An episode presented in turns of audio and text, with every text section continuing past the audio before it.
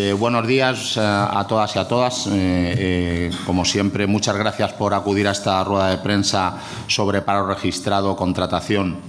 desempleo y afiliación que a continuación abordará mi compañero secretario de Estado de Seguridad Social.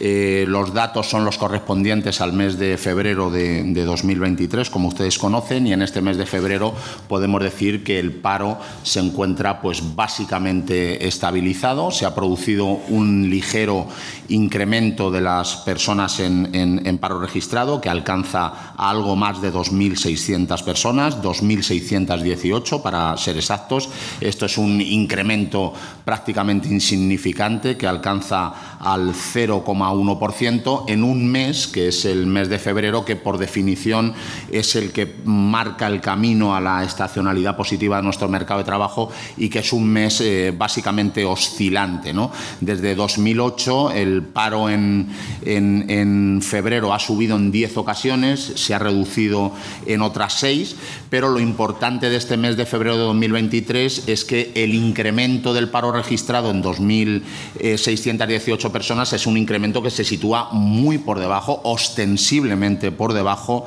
de lo que eh, ha ocurrido en la media hasta ahora. Piensen que la media de incremento del paro registrado en el, en el, en el mes de febrero ha básicamente se ha situado en torno a los 32.000. Eh, Esperamos un poco. Vale, gracias, Flor. Les estaba diciendo que el, el el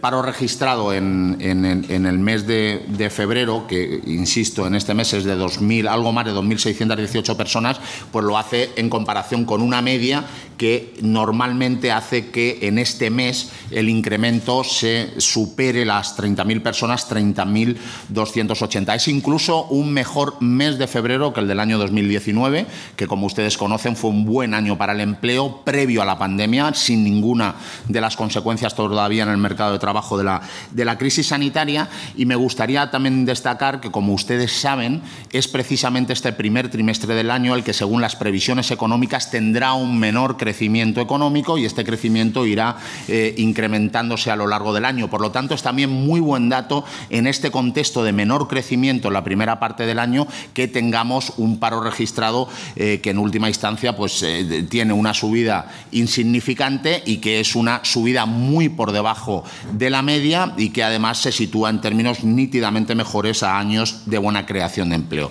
Esto se debe, una vez más, a la capacidad del mercado de trabajo español tras los cambios estructurales que ha abordado el gobierno progresista de coalición, de ser resistente, de tener estabilidad, de poder hacer frente de manera resiliente a los problemas de la coyuntura económica internacional. No nos cansamos de eh, incidir en que en un año en el que, eh, como consecuencia fundamentalmente, pero no solo de la invasión eh, de Ucrania, eh, y con los problemas que eso ha tenido en materia de costes energéticos, los problemas que se han sucedido en las cadenas de suministros, la tensión sobre los precios, es decir, que en toda esa incertidumbre estemos ante uno de los mejores febreros en términos de paro registrado, demuestra que las claves de funcionamiento de nuestro mercado de trabajo, antes claramente eh, especulativas, ahora funcionan de una manera mucho más estable, mucho más resiliente, mucho eh, más resistente. ¿No? Es cuando reiteramos una y, mil veces que el mercado de trabajo desde 2021 en adelante ha dado lugar a una enorme transformación, a una gran transformación de las estructuras de contratación, pero también de la forma de abordar las crisis, nos referimos eh, precisamente a eso. De hecho, esto nos permite, en estas circunstancias económicas internacionales inciertas y difíciles y que no dependen naturalmente de decisiones que tengan que ver con el Gobierno de España, nos permite tener la mejor situación de paro registrado de los últimos 15 años, lo que atestigua, insisto, vuelve a acreditar la solidez del mercado de trabajo en estas circunstancias eh, complicadas. Y además me gustaría advertir que incluso esta ligera, eh, este ligero repunte del paro registrado en apenas 2.600 personas, eh, se deriva no de la pérdida de empleo, porque ahora eh, mi compañero eh, Borja podrá dar los datos de afiliación y, veremos en, qué consisten eh, esos datos, sino que deriva de la incorporación de jóvenes y mujeres a las oficinas de los servicios públicos de empleo. Fíjense, la mayoría de este paro registrado, de estas 2.600 personas, computan en esta cifra porque son, pertenecen al colectivo sin empleo anterior. Es decir, para que ustedes me entiendan, se tratan de personas que se han incorporado por vez primera a las oficinas de empleo en búsqueda de su primer trabajo y, por lo tanto, no estamos ante situaciones de pérdida de empleo, sino de incorporación de mayor población activa, dado naturalmente una mayor confianza en poder encontrar un empleo en un término eh, relativamente rápido. De hecho, salvo con la excepción de la agricultura, el paro baja en el sector industrial, el paro baja en los servicios, el paro baja en la construcción y solo sube de manera significativa en este colectivo de empleo anterior, que, insisto, no derivan de la pérdida del empleo, sino que eh, se, supone, eh, la incorporación a la población activa de nuestro país. Me gustaría, además, en, el primer, eh, en la primera parte, antes de entrar en el detalle de los datos, hacer también una consideración sobre lo que supone febrero, eh, en este caso enero de 2023 en materia de desempleo. Como saben, estas ruedas de prensa también informan sobre cuál es nuestro gasto en prestaciones y cómo se lleva a cabo nuestro mecanismo de protección social. Ahí siempre tenemos un mes de decalaje que deriva del, del cómputo de los datos, por lo tanto los datos que hoy vamos a dar son de enero de 2023, pero yo creo que en enero de 2023 ha ocurrido un elemento muy decisivo para la protección social en España. Como ustedes saben, el Gobierno eh, de coalición progresista ha, eh, eliminado, ha derogado, ha eliminado de nuestro sistema de protección social aquel recorte muy brutal que llevó a cabo el Partido Popular en 2012, que se acordarán hacía que la prestación bajara de manera drástica, la prestación por desempleo hasta el 50% cuando alguien estaba en paro más de 180 días. ¿no? Eso se hizo seguramente en uno de los peores momentos de nuestra historia, donde cuanto más gente necesitaba el paro, más recortes se introdujeron en esa prestación en enero de 2023 se ha vuelto a recuperar el 60% de la base reguladora del desempleo. Entendemos que es una enorme conquista que revierte ese injusto tratamiento que hacía básicamente que el Partido Popular pues, siempre considerara a los parados una carga a los que había que, de alguna manera, siempre incitar y estigmatizar, eh, responsabilizándoles de, su propia situación. Y ya tenemos las primeras consecuencias de haber revertido este. Eh, drástico, este dramático recorte. La primera consecuencia es que la prestación media por desempleo se ha elevado en 73 euros. Podemos hablar ahora de prestaciones medias de 966 euros mensuales. Es importante porque esto nos ha permitido combatir y mejorar el poder adquisitivo de aquellas personas que peor lo están pasando, de aquellas personas que están en el desempleo, donde frente al dato de inflación las prestaciones se han elevado en más de un 8%. Por lo tanto, mejores prestaciones para más colectivos. Me gustaría también incidir en que eh, la política sistemática del Ministerio de Trabajo ha sido incorporar a nuestra red de protección social a colectivos tradicionalmente excluidos, especialmente las empleadas de hogar, eh, que, como saben, habían estado al margen de nuestro sistema de, protección social y al margen de la normativa internacional. La vicepresidenta segunda del Gobierno precisamente depositaba hace unos días en Ginebra el convenio 189 de la OIT, pero España ya ha hecho los deberes y las empleadas de hogar tienen plena protección de desempleo o, más recientemente, la incorporación de los colectivos de artistas a una prestación de desempleo intermitente que se haga cargo de las características singulares de este colectivo. Esto ha conseguido, para lo que nosotros, para lo que el Ministerio valora de manera muy importante y muy decisiva, ha conseguido incrementar la tasa de cobertura hasta el 69,3%. Es la tasa de cobertura más alta desde 2012. Es, por tanto, el dato que nos dice de manera meridiana y clara que todos los recortes ominosos que se produjeron durante la crisis financiera se les ha puesto fin en apenas tres años de gobierno de coalición, volviendo a recuperar una gran alta tasa de cobertura en materia de desempleo. Y además, esta mayor y más intensa protección es perfectamente compatible con el control del gasto y esto es algo que también me gustaría poner de relieve. Como ustedes saben, en la crisis financiera nuestro sistema de desempleo acumuló un déficit de más de 76.000 millones de euros. Entre 2009 y 2015, el sistema de desempleo español eh, incurrió sistemáticamente en un déficit por recaudar mucho menos de lo que tenía que pagar, hasta 76.000 millones de euros. Como ustedes saben, la actuación decidida a través de los ERTE, concertada con los interlocutores sociales,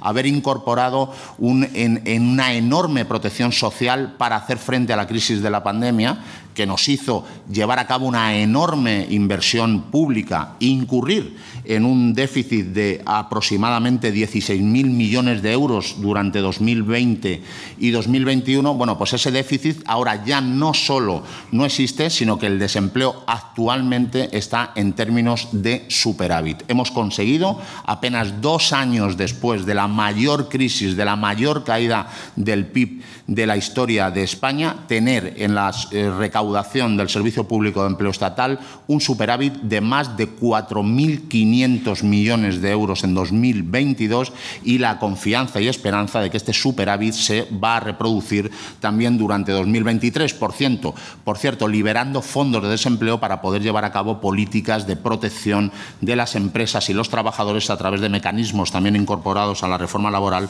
como son los mecanismos ERTE. Bien, tras esta presentación les daré los datos desglosados por, por sectores. Como les decía al inicio, el paro se reduce en tres de los cuatro sectores de actividad y, de hecho, sube casi exclusivamente en el colectivo eh, sin empleo anterior, eh, que es donde eh, se concentra la mayoría de estas 2.618 personas. En febrero de 2023 em, son 10.723 los nuevos demandantes y es la cifra más alta de un mes de febrero de los, de los últimos años. Piensen que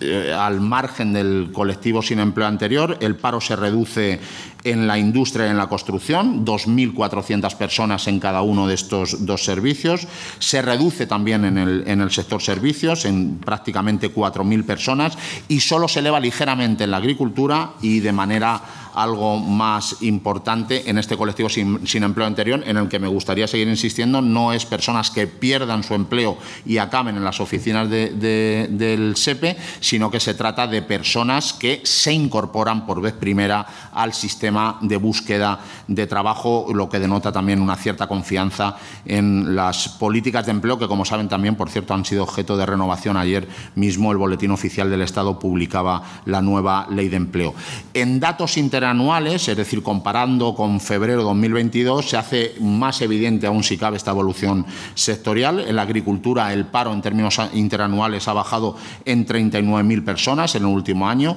21.500 en la industria, 22.000 en la construcción y en más de 126.000 personas en el sector servicios. Por lo tanto, está claro que tenemos cifras anuales sectoriales claramente, claramente positivas el hecho de que también eh, el paro registrado este mes, aunque de manera eh, poco significativa, se haya concentrado en, los, eh, en el colectivo sin empleo anterior, distorsiona de alguna manera las cifras de jóvenes y mujeres. Ya saben que este colectivo de personas sin empleo anterior básicamente es un colectivo de jóvenes porque se incorporan por vez primera al mercado de trabajo y eso hace que tengamos un ligero repunte en materia de en, paro registrado juvenil y paro registrado entre mujeres, pero que se debe, insisto, no a la pérdida de trabajo entre estos colectivos, sino que se debe a su incorporación inicial al, mercado de trabajo. De hecho, eh, como los datos de afiliación demuestran, el empleo ha crecido entre los jóvenes, a pesar de esta incorporación de, eh, eh, jóvenes sin, sin, empleo, sin empleo anterior. Y esto nos permite que incluso con este ligerísimo repunte, en febrero de 2023 tengamos el mínimo histórico de paro registrado entre los jóvenes de un mes de febrero de toda nuestra serie histórica o que tengamos la mejor cifra de paro registrado femenino desde 2010. Eh, por territorios, la distribución territorial del paro sube en ocho comunidades autónomas y baja en otras nueve, sube en Ceuta y baja en Menilla. Las comunidades autónomas con peor evolución son Andalucía, Murcia, Canarias y especialmente este mes la Comunidad de Madrid, que aumenta el paro registrado en más de 5.000 personas. En sentido contrario, el paro baja más en Asturias, lo hace en Galicia, en Aragón, en Castilla-La Mancha y Castilla y León y tiene la mayor reducción en la Comunidad Valenciana con 1.632 desempleados menos. En términos de contratación, eh, también este mes sigue la,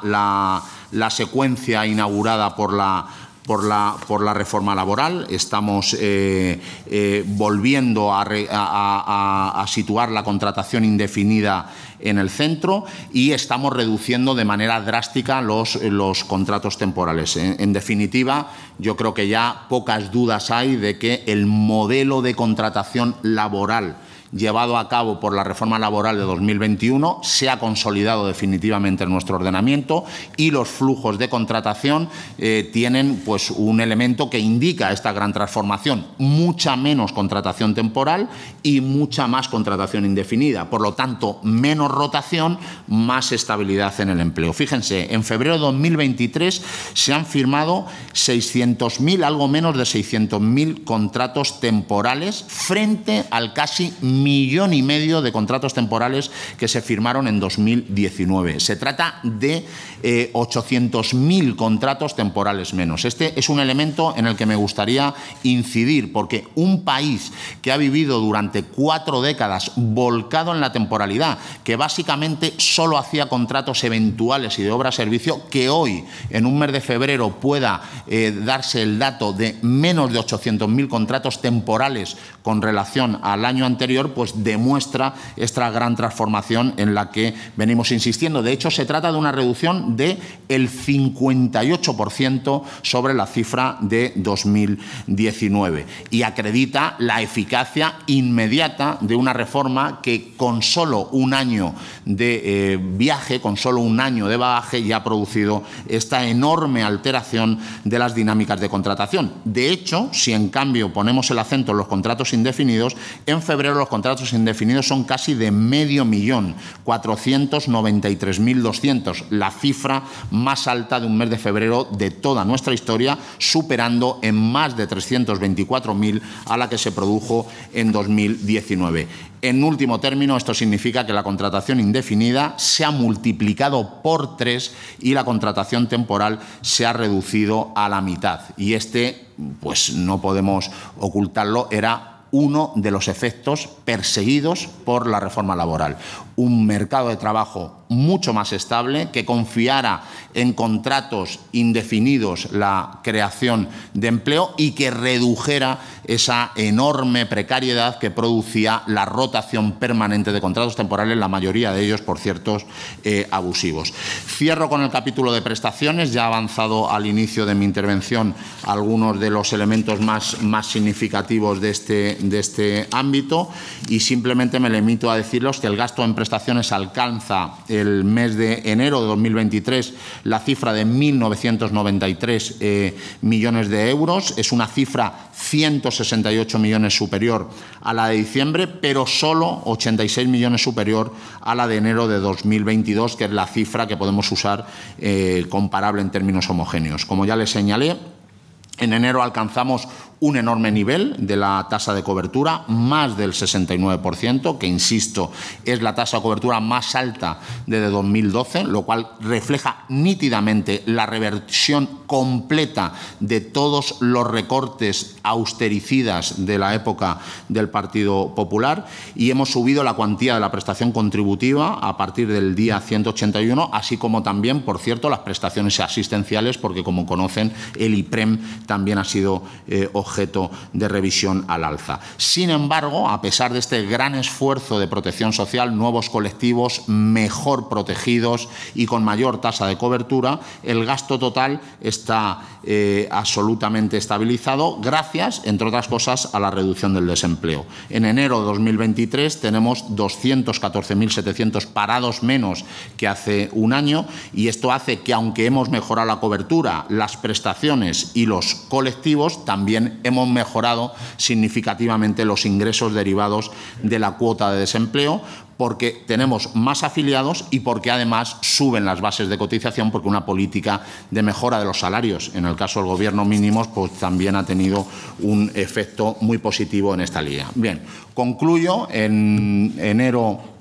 en, perdón, en febrero de 2023 el paro registrado se encuentra prácticamente estabilizado, una subida muy poco significativa y que además se explica en términos de incorporación al mercado de trabajo y no de destrucción de empleo, lo cual también es muy importante. La contratación indefinida sigue su ritmo imparable, alcanza el 46% de los contratos realizados durante este mes, uno de cada dos. Podemos ya cada vez con mayor solidez hablar de la consolidación de los efectos de la reforma laboral sobre la contratación. Tenemos muchos menos contratos temporales y muchos más contratos indefinidos. Y además esto lo hemos hecho en un contexto de proteger por desempleo de manera mucho más intensa, considerablemente mejor, alcanzando una tasa, insisto, de cobertura de más del 69% en un entorno de cuentas de desempleo profundamente saneadas hasta tal punto que generan un superávit de recaudación.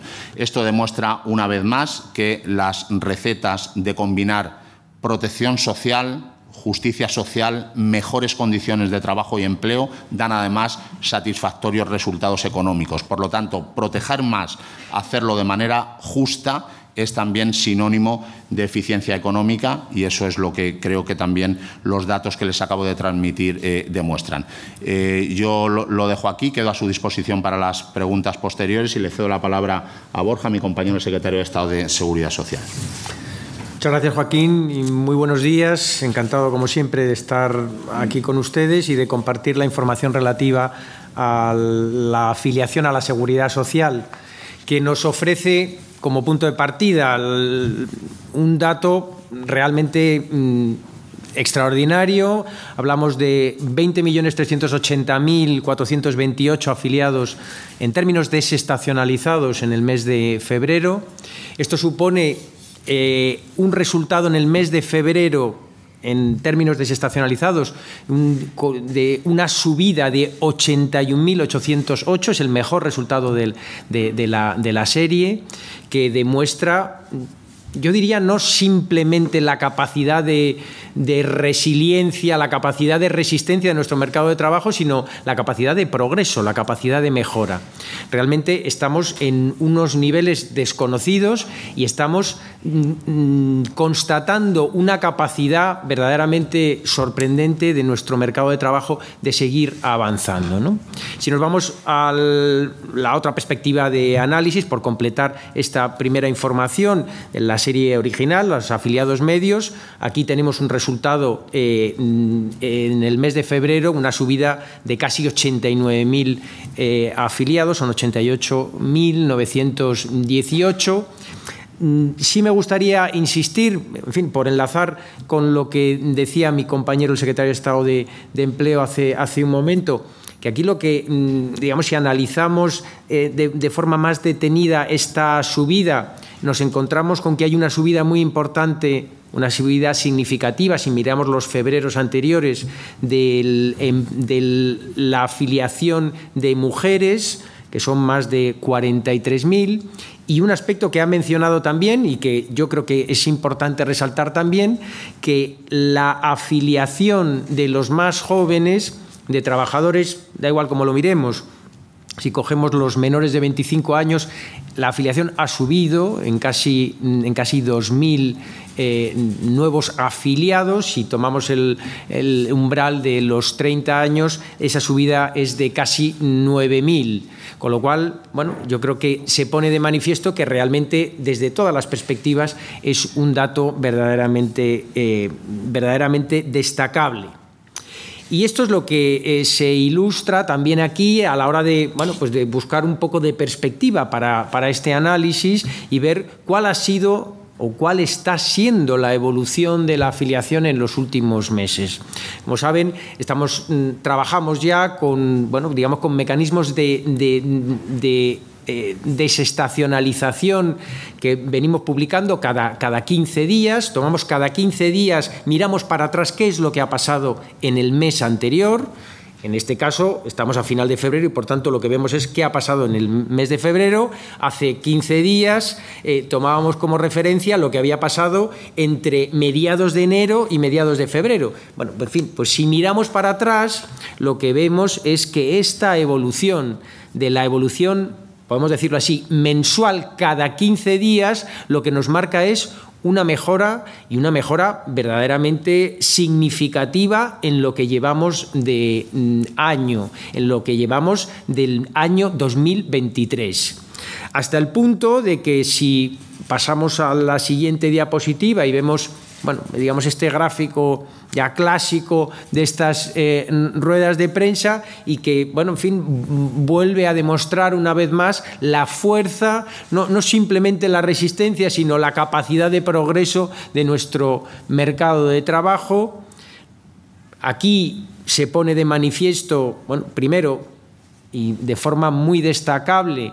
que el año 23 en, términos desestacionalizados, la afiliación mm, se está comportando de una manera sorprendentemente positiva y esto supone que en el año 23 tenemos 140.000 afiliados más en términos desestacionalizados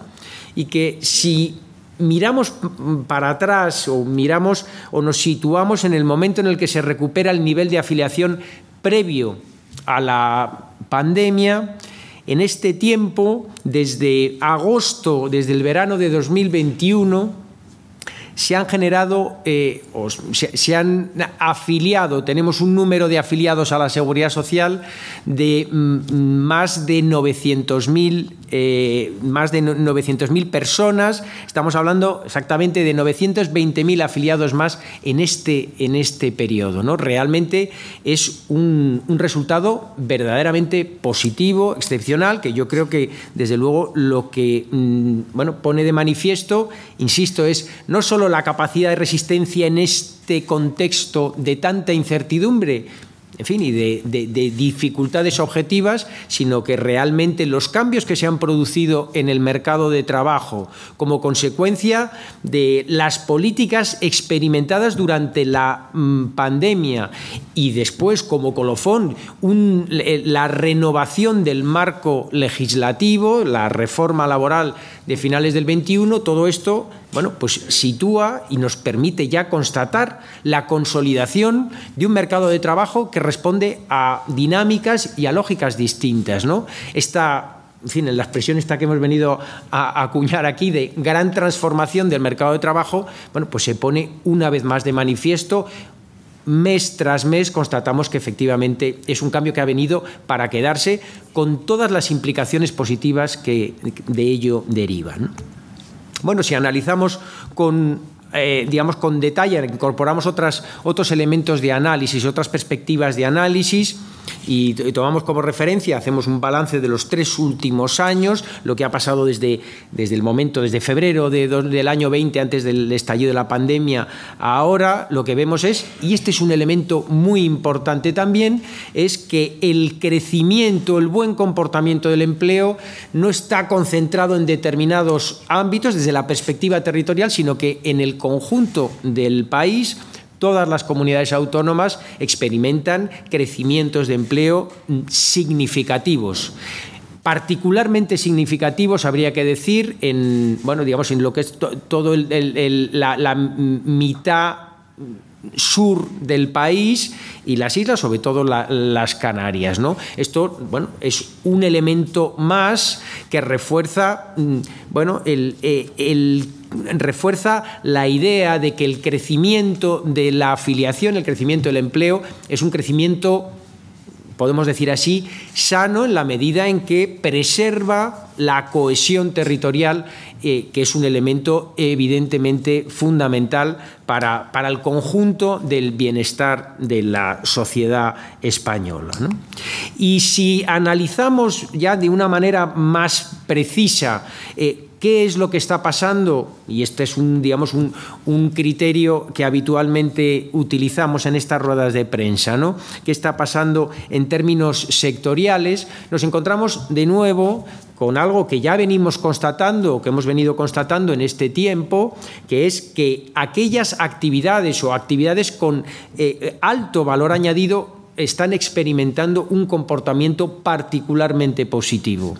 Son las actividades informáticas y de telecomunicaciones, por un lado, o las actividades eh, profesionales, científicas y técnicas, por otro, las que crecen más, hasta el punto de que, tomando como referencia esos 920.000 afiliados más que tenemos desde el, desde el punto, desde agosto del 21, donde recuperamos el nivel de afiliación previo a la pandemia, bueno, pues de esos 920.000,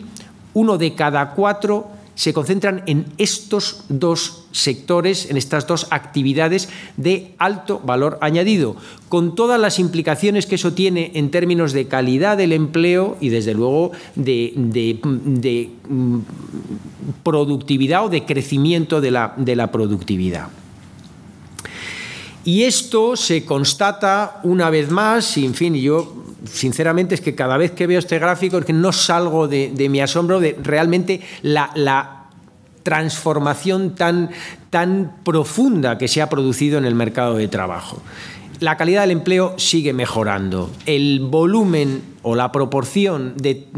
eh, afiliados con un contrato indefinido, insisto, con todas las implicaciones que tiene la contratación indefinida, todas las mm, eh, implicaciones positivas que tiene la contratación indefinida, sigue creciendo. Estamos hablando de que ya eh, ese nivel o esa proporción de trabajadores con un contrato indefinido eh, está ya por encima del 86% del total. Pero es que mm, si miramos mm, específicamente el ámbito o el, colectivo de menores de 30 años, la transformación es incluso más radical, porque no es que haya crecido y haya crecido partía de de un volumen mucho más, más bajo y lo que se aprecia es una reducción más acelerada de, la temporalidad o un crecimiento eh, más intenso de la, fijeza en el empleo, de la indefinición de los vínculos o de las relaciones laborales. Lo relevante aquí es que ahora mismo ya el volumen, la proporción de trabajadores menores de 30 años que tiene un contrato indefinido se, se acerca ya al 80% y que la diferencia que hay con respecto al total, al total de, trabajadores mm, es de apenas 8 puntos. Esto es verdaderamente, mm, verdaderamente positivo. Yo creo que esto hay que resaltarlo. Evidentemente, entrar al mercado de trabajo en unas condiciones, unas condiciones de estabilidad, de mayor estabilidad, es una muy buena manera, desde luego una, una manera mucho más efectiva de lograr mm, bueno, un asentamiento, una consolidación y un desarrollo profesional con todas las implicaciones, insisto, que esto, que esto tiene. ¿no? La el reverso de esta digamos, de este gráfico tan sorprendente, pues es este que es tan sorprendente como el anterior, que es la evolución o la caída de la temporalidad, que se sitúa, no puede ser de otra manera, en, unos niveles desconocidos en, respecto del total de afiliados, el 14%, y que en el caso de los menores de 30 años, en fin, ese esa caída, más que caída, ese desplome de la temporalidad supone que nos encontremos en niveles absolutamente desconocidos, casi me atrevería a decir inimaginables hace, hasta hace muy poco del 22%.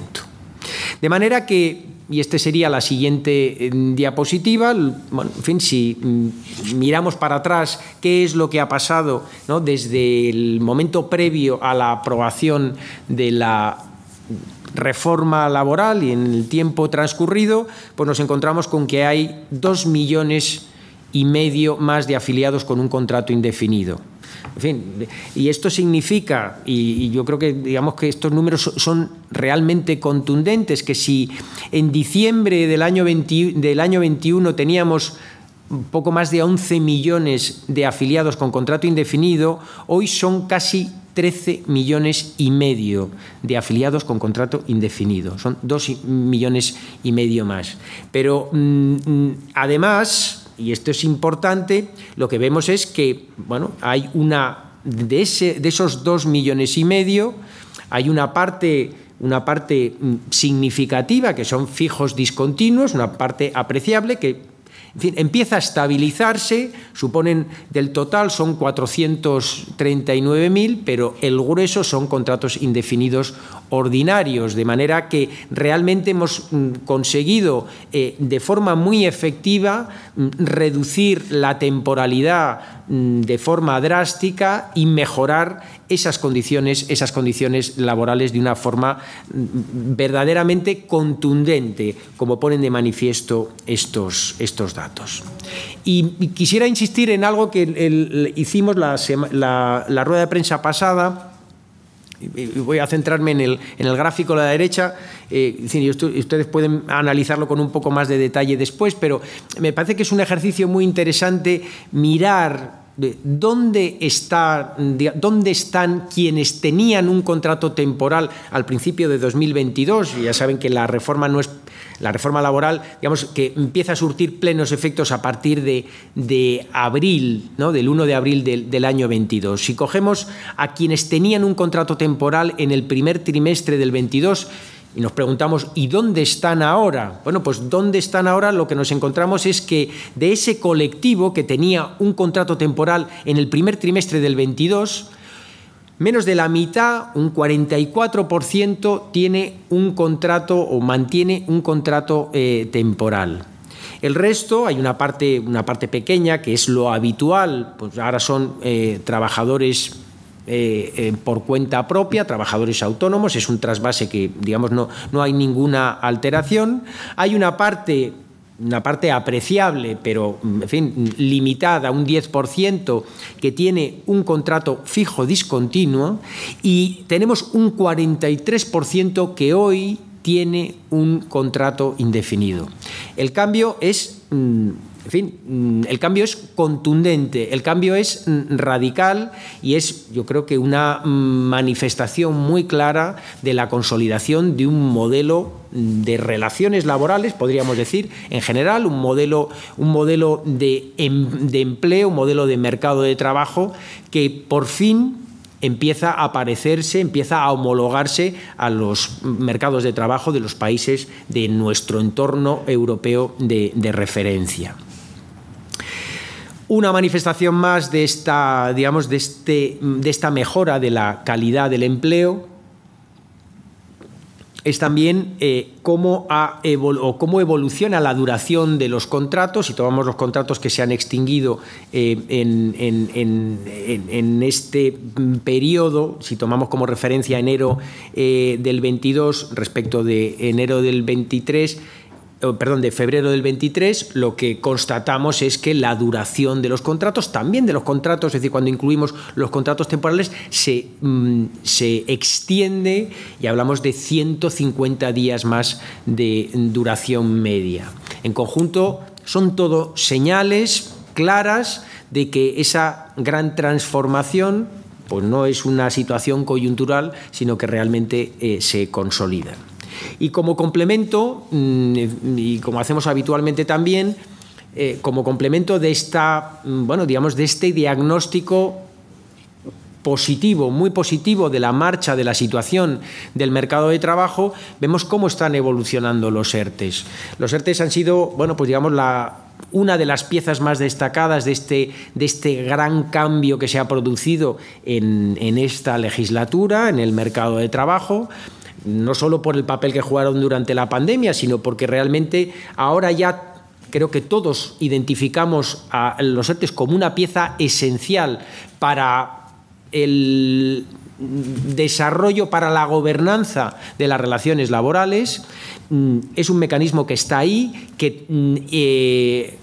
aporta certidumbre, mm, confianza a las empresas y que, bueno, de alguna manera también es un termómetro de, cómo van de cómo van la situación o cómo se desarrollan las, bueno, las expectativas y la marcha de las empresas. Estamos en niveles realmente muy reducidos del número de trabajadores en ERTES, que pone de manifiesto que realmente la capacidad del, mercado de trabajo de seguir avanzando pues sigue siendo, sigue siendo mm, mm, eh, algo perfectamente constatable mm, y desde ese punto de vista viene a reforzar esta valoración tan positiva de la marcha del empleo en el año 23.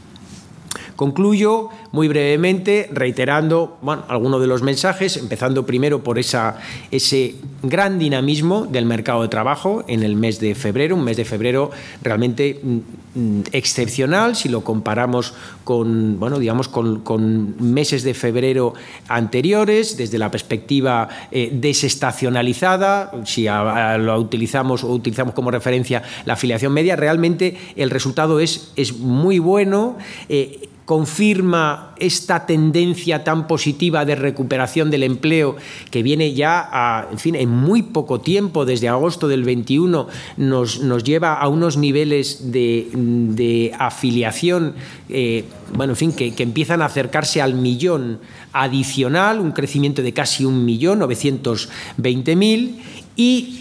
toda esta, digamos, toda esta marcha en términos absolutos se, eh, se buena marcha en términos absolutos se completa con una mejora sustancial radical, profunda de la calidad del empleo, donde vemos que eh, actividades con mayor valor añadido evolucionan particularmente bien, son las que lideran el crecimiento de la afiliación, con todas las implicaciones que esto tiene, insisto una vez más, y donde vemos que la, la precariedad